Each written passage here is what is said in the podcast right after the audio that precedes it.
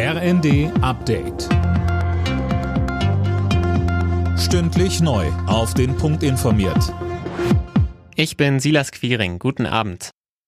Nach den schweren Unwettern in Deutschland gehen die Aufräumarbeiten weiter. Besonders heftig hat es unter anderem Paderborn getroffen. Dort war ein Tornado durchgezogen und hatte eine Schneise der Verwüstung hinterlassen.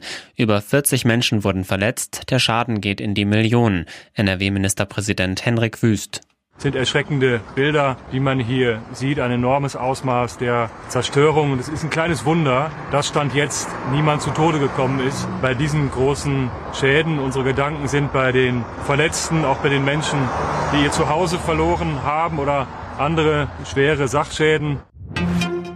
Nachdem sich Altkanzler Schröder aus dem Aufsichtsrat des russischen Energiekonzerns Rosneft zurückgezogen hat, fordert Bundeskanzler Olaf Scholz weitere Konsequenzen. Schröder müsse von weiteren Posten zurücktreten. Aktuell ist der Altkanzler unter anderem noch als Lobbyist für die Gazprom-Tochtergesellschaften Nord Stream 1 und 2 tätig. Nach dem endgültigen Fall der ukrainischen Hafenstadt Mariupol verstärken sich die Kämpfe im Donbass. Das hat der Generalstab der Ukraine mitgeteilt. Mehr von Tim Britztrup. Ziel der Angreifer sei es, die totale Kontrolle der Region Donetsk und Luhansk zu erringen und einen Landkorridor zur besetzten Krim zu haben, heißt es von den Militärs.